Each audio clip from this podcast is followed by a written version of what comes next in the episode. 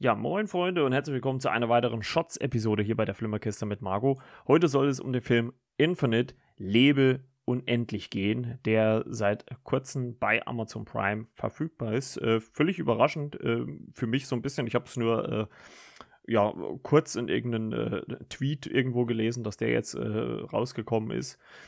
Ähm, in den USA bei Paramount Plus, bei uns wie gesagt bei Amazon Prime in der Mitgliedschaft inbegriffen, also kostet nichts extra.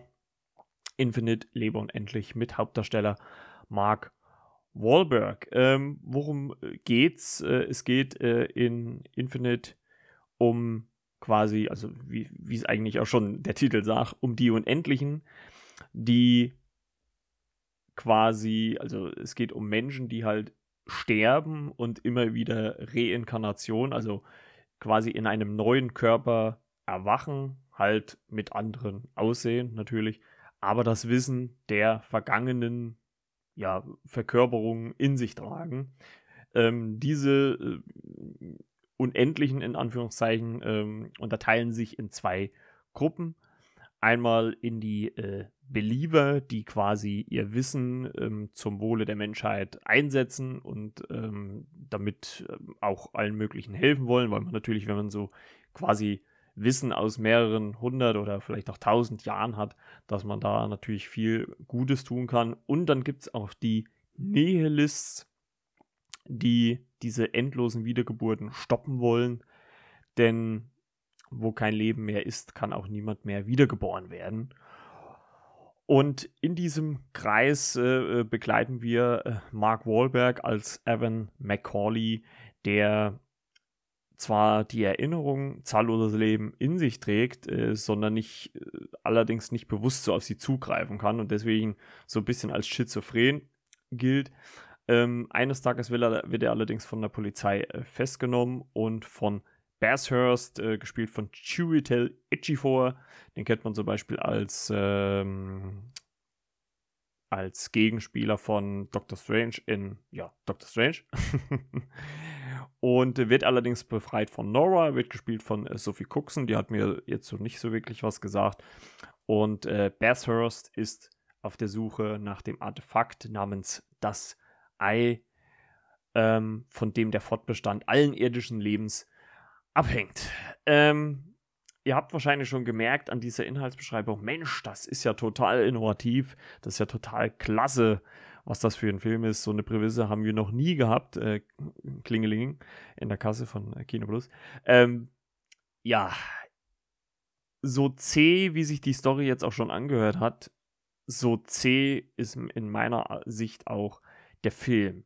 Obwohl er allerdings alle Zutaten hat, um eigentlich was Gutes zu werden. Nämlich äh, Regie hat äh, geführt äh, Antoine Fuqua, der um, unter anderem äh, Olympus Has Fallen, The Equalizer, Southpaw, ähm, Training Day, Tränen der Sonne gemacht hat. Also eigentlich schon ein ziemlich guter Regisseur. Und auch der Hauptdarsteller natürlich Mark Wahlberg, ähm, den kennt man natürlich auch aus vielen, vielen äh, Filmen, wo er dabei war. Deswegen äh, eigentlich hatte der Film oder hat Infinite eigentlich alle Zutaten, um wirklich ein geiles Action-Kino zu werden. Aber so irgendwie konnte er das nicht werden, weil da auch inszenatorisch erstmal der Plot natürlich relativ zäh ist. Also, das ist halt irgendwie eine Sache, die man schon zigmal gehört hat oder zigmal gesehen hat. Und auch die Umsetzung wirkt dermaßen ja uninspiriert. Es gibt, also ich sag mal, das Positive an dem Film sind vielleicht letztendlich noch manche Action-Szenen, obwohl die, finde ich, auch jetzt nichts Herausragendes sind. Also das sind halt wirklich 0815 Action-Szenen, die man wahrscheinlich in jedem, äh, in jeder zweiten Action oder in, eigentlich in jeder Action-Produktion so sieht. Es gibt wie so, wie, wie gesagt, so ein paar Shots, die halt mal so in Zeitlupe gedreht sind. Ähm, ich sag mal so, das gebe ich auch dem Regisseur. Aber es ist halt auch letzten Endes so ein CGI-Gewitter, was hier gerade in den Action-Szenen abgefeuert wird, wo ich mir doch arg die Mission Impossible-Reihe wünsche, die doch viel, viel, viel mehr auf handgemachte Action setzt. Und dieser ganze Film mit seinen 106 Minuten Länge, ja, der, der fühlt sich irgendwie so an, als ob da jeder, der daran mitgearbeitet hat, einfach nur so den, den Scheck abholen wollte und ähm, sich da vor die Kamera oder hinter die Kamera gesetzt hat. Also total gelangweilt, total uninspiriert. Ich fand auch Mark Wahlberg, auch wenn er der Hauptcharakter eigentlich ist, ähm, hat gar, also hat gar keinen so großen Impact. Ähm, viel wird auf ähm, Sophie Cookson, die ich aus Kingsman noch kenne, äh, abgewatscht. Und auch der die Regie im Allgemeinen fühlt sich so generisch an, ähm, gar nicht so, als hätte ich von Antoine Fuqua, also bis der Abspann kam, wusste ich gar nicht, dass er da Regie geführt hat. Aber dass man dermaßen uninspiriert, dermaßen gelangweilt an ein Projekt gehen kann, das ist mir nicht, also das will mir einfach nicht in die Platte. Und ein gutes Indiz für mich war halt mal wieder, dass ich relativ schnell, eigentlich ehrlich gesagt schon beim Intro, bei dem Off-Text, der davon äh, Mark Wahlberg gesprochen wird, ähm, der, der halt die Erklärung für die Prämisse des Films sagt, da war es schon so, dass ich äh, ja quasi das Handy in die Hand genommen habe.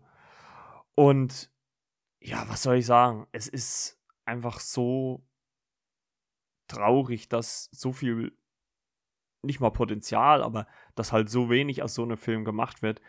Also es ist einfach schade, erstens mal auch um die Zeit, die man da investiert. Also ich äh, finde gut, dass der Film auch zum Streaming gelandet ist, weil ich glaube, im Kino wäre der heillos untergegangen.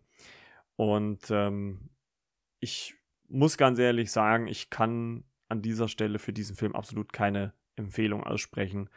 Total langweilig, langweilig, total langweilig, generisch.